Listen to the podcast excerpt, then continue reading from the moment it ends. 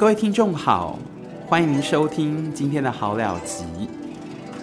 今天我们要继续来导读的是小树苗出版社出版的《红楼梦》。今天我们要导读的是第五回贾元春省亲。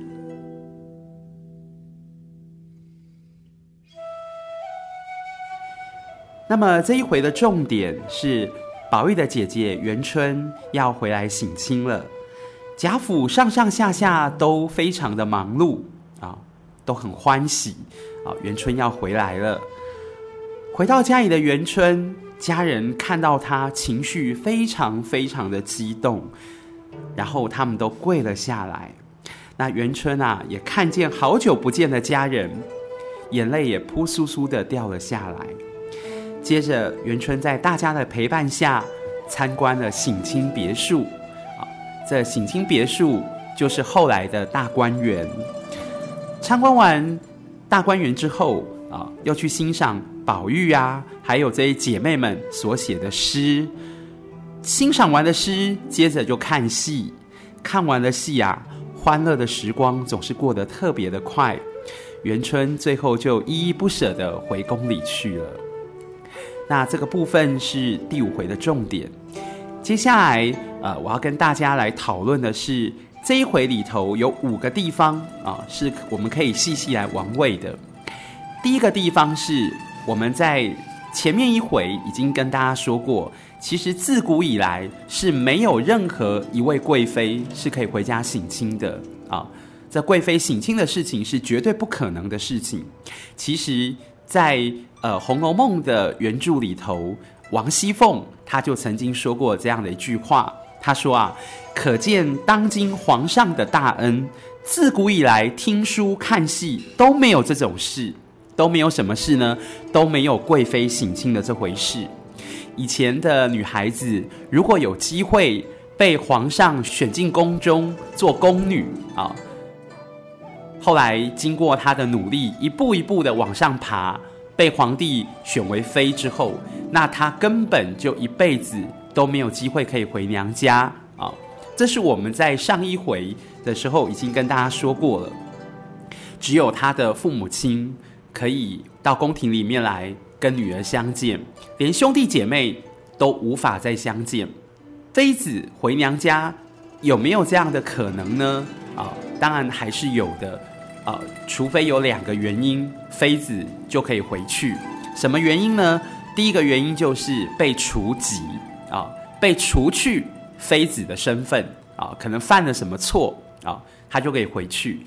第二个就是死了之后啊，当然也能够回去。否则的话，他一辈子都是不能够离开后宫的啊。再来就是要提到第二个重点，第二个重点是。元春她省亲的日子是在正月十五，那正月十五这一天是元宵节。元春省亲啊，妃子省亲啊，是一件很大很大的事情啊。宫廷里的人很慎重的看待这件事，连贾家也非常的慎重看待这件事情啊，也盖了大观园。那宫廷里的人啊，太监啊，从正月八号。哦就是农历的正月八号，一月八号，他们就派了太监到贾府里来。到贾府做什么呢？到贾府来勘察整个元春省亲的动线。啊，元春是在什么地方啊？更衣换衣服，在什么地方接待家人？在什么地方吃饭？在什么地方啊看戏啊？这个都是有一定的规矩的啊。从正月八号，太监就必须来呃勘察动线，然后接着就是呃，因为元春她现在已经变成妃子了，她不是一般的老百姓，不管是家里的人或者是外面的人啊、对元春都是要非常尊敬的。啊、这样的一个妃子、呃，是他的外形、他的长相是不能够随便让人家看见的。所以，呃，太监们呢会派人啊，在正月八号的时候会派人来挡围魔。什么叫挡围魔？就是把整条的大街上都用布挡起来，让一般的人都不能够看到啊。然后接着要洒扫整个街道啊，把所有的呃不相干的人都驱逐这个是为了慎重其事，不能够让一般的人看到元春长什么样子啊，因为她是妃子，是很尊贵的啊。那接下来我们就提到，当元春回到家里省亲，她的祖母、她的爸爸、她的妈妈，还有这些姐妹们，看到她都必须要下跪啊。大家可能会觉得很讶异、很奇怪，是元春是女儿啊啊，祖母。爸爸妈妈怎么可以怎么需要跟他下跪呢？啊，大家不要忘记了，现在元春她已经变成妃子了。那妃子这一次回家省亲，她所代表的是皇帝来了啊，她是一个君的身份。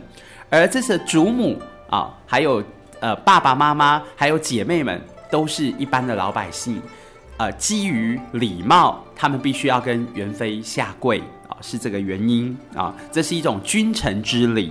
好，再来我们要谈的是第三个重点啊，第三个重点是呃，元春啊，元妃她后来就接见了宝玉啊，她说：“哎，怎么不见宝玉呢？”啊，那贾母就说：“因为宝玉还没有当官啊，他没有呃这个做官的身份，所以他不能够来见妃子啊，不能来见贵妃。”那元春听到之后就说：“赶快把宝玉宣进来吧。”当元春一看到宝玉的时候，眼泪就扑簌簌的掉下来。她抚着、抚摸着宝玉的头，还有他的脖子啊，然后一边哭着一边说：“真的是比以前长大了好些啊！”啊，那我们从这边可以看到，为什么元春看到了宝玉会哭？啊，而且会讲出这么一段话，真的是比以前长大了好些啊！原来啊，元春在还没有进宫之前，她跟呃宝玉的年纪啊差了很多岁啊，所以那个时候她已经是一位少女了，而宝玉才刚出生啊。元春她因为念在妈妈的年纪稍微比较大，她做姐姐的人。为了帮助妈妈啊，分担妈妈的辛劳，所以宝玉在小的时候啊，就是姐姐元春来教导他，来照顾他。那时候元春还没有入宫的时候，宝玉已经在元春的教育之下认了不少的字。后来元春进了宫去，还常常啊写信托人家带回来，而信里面呢，一定是叮咛他的爸爸贾政，一定要好好的教养这个弟弟。啊，不能够太严，但是也不能太松。如果太严格的话，怕宝玉会叛逆；太松的话，又怕他学不好。所以，我们从这边可以看到，元春对宝玉啊，他们其实是姐弟，可是他们的感情就像是母子一样啊。那么再来呢，就是呃，我们刚刚讲到。元春看到宝玉的时候，她哭着，眼泪掉下来说：“真的是比以前长大了好些了啊！”讲到这一句，她就止住了，话就说不下去了。那为什么说不下去了呢？啊，因为太感动了，感动到不知道用什么样的言语来形容。她看到当时她进宫去的时候，年纪还这么小的宝玉，现在已经长成这么大了啊，而且。从一个小朋友，一个小娃啊，现在已经长成一个翩翩的青少年了啊。那另外呢，还有一点就是，呃，我们在这一回里头也可以看到啊，就是呃，在上一回里头啊，大家还记得吗？啊，当省亲别墅盖完之后，宝玉啊，贾政他为什么要带宝玉到大观园里头去，然后到省亲别墅里头去？呃，要宝玉啊去。对省亲别墅里面啊的各处地方啊，去写对联啊，去写题匾额啊，这个原因是什么？在这边就揭晓了。原因是什么呢？因为贾政知道元春哦非常的疼爱宝玉，他非常的关心宝玉，所以趁这个机会让宝玉进入省亲别墅大观园去题对联、写匾额。到时候元春回来省亲了。贾政就在元春的面前啊、告诉元春说：“我告诉你啊，这些对联跟匾额都是你的弟弟宝玉他所写的。那这样子，元春就会很开心啊、看到宝玉的文学造诣啊、作诗的能力更上层楼，他会觉得不枉费他在宫中常常挂念宝玉的苦心了。那再来就是提到第四点，当元春她要宝玉还有这些姐妹们作诗的时候，元春要宝玉写四首诗，可是宝玉呢做了三首之后，最后一首他实在没有灵感，哇，他急得都已经冒汗了，不知道该怎么办啊。那这时候呢，林黛玉啊，她的林妹妹看到了，看到宝玉急得冒汗，她就跑到宝玉的身边说：“怎么样啊？已经写出来了吗？”啊，那宝玉就说：“还差一首，没有灵感，怎么办？”林黛玉就告诉宝玉说：“没有关系，你把做好的三首先把它誊完啊，把它抄在纸上，等你抄完了那三首，第四首我帮你做。”哎，结果这个宝玉呢，很快的把三首。诗啊，把三首诗都誊完。当他誊完之后，黛玉啊，林妹妹也已经把第四首诗帮他完成。那这边有一个很有趣的地方是，这等于是林妹妹替贾宝玉作弊呀。她怎么做呢？她写完了之后啊，她第四首诗写在纸上，写完之后就揉成了一个纸团子，然后就丢到宝玉的身边去。哇，宝玉一打开看，果然是好诗啊！啊立刻就把第四首诗腾上去，然后呈给了元春啊，给了元妃娘娘。这元妃啊，把四首诗拿出来一看啊，她说：“这四首诗呢，写的都非常的好，但最好的是哪一首呢？是第四首‘杏帘在望’。”啊、这四首写的最好的。那大家知道第四首是林妹妹写的嘛？所以其实曹雪芹在这里呢，也要告诉大家，林妹妹很会作诗啊、她的才华是所有的姐妹们，甚至连贾宝玉都不如的啊。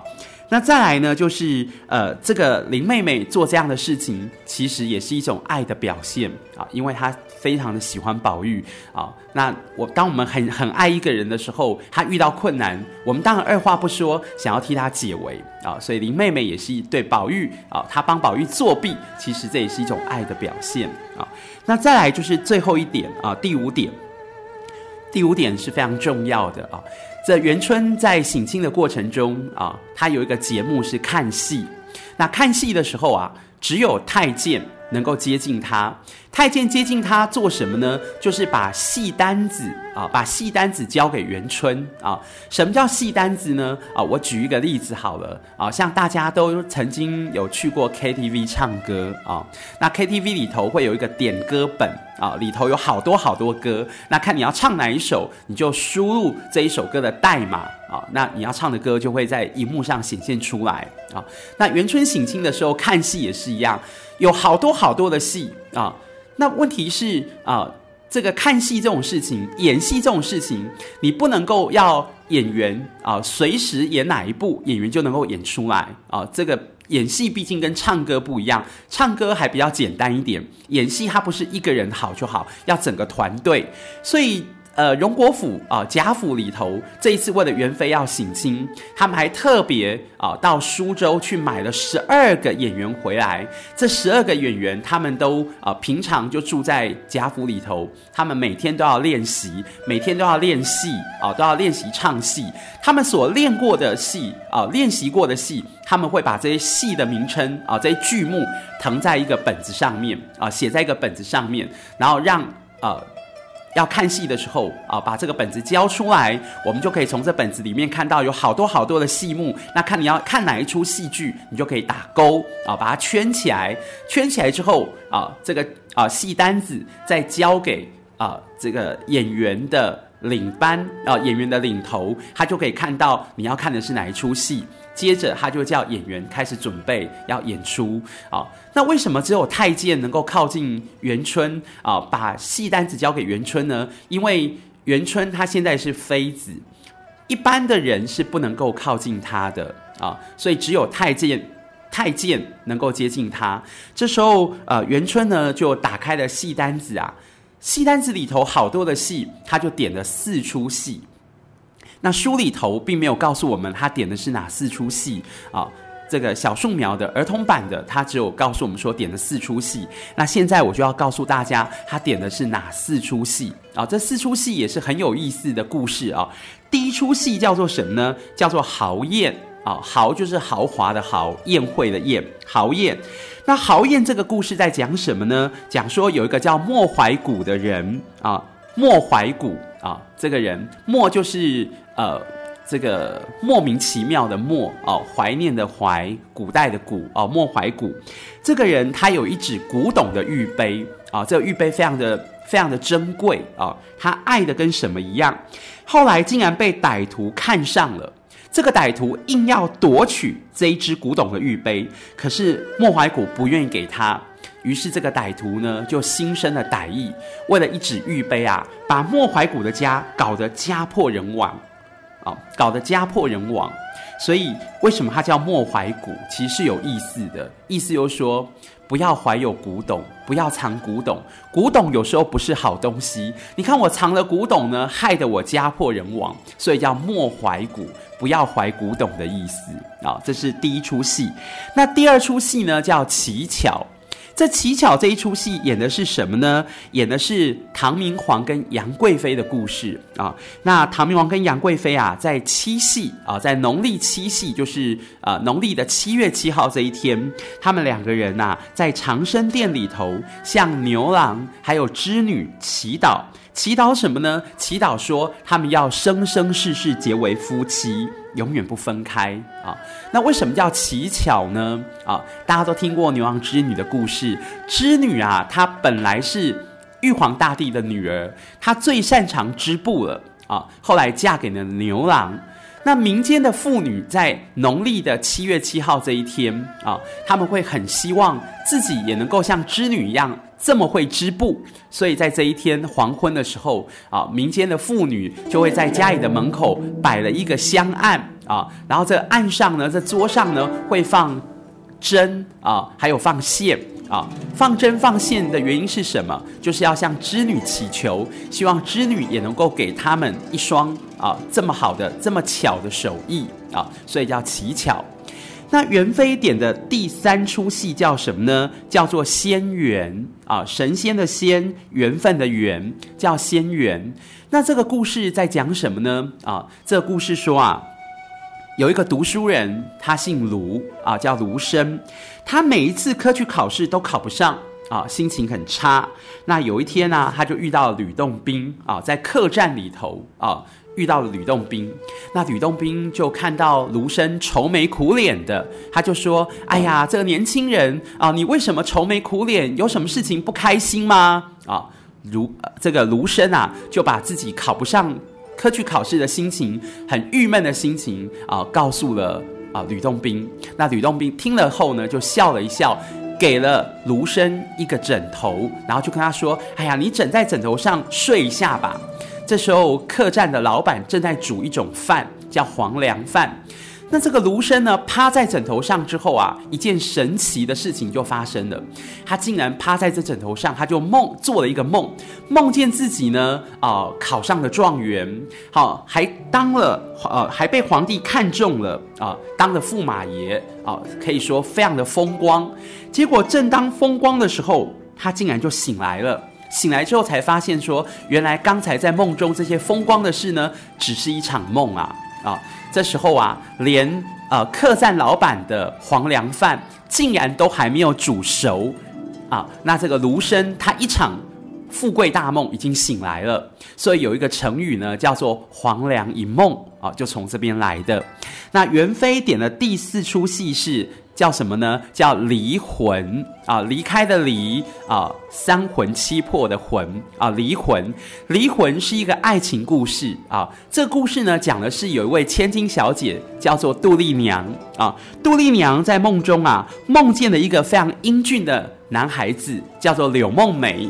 结果梦见了他之后，醒来了。从此日夜思念，从春天思念他，春天到呃思念他，然后念到了夏天，然后夏天过了，念到了秋天，到了秋天的时候，呃，因为思念柳梦梅的关系，他身体越来越不好。到了中秋节这一天，他的病已经到了非常严重的地步，然后到最后，在中秋节的晚上，他离开了人世间。那这个就是元春在省亲的时候点的四部戏。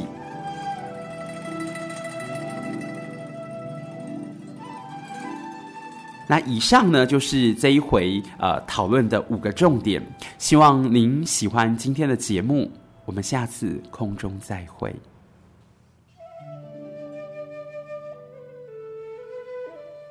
想听更多优质的好声音记得下载声优 app 哦。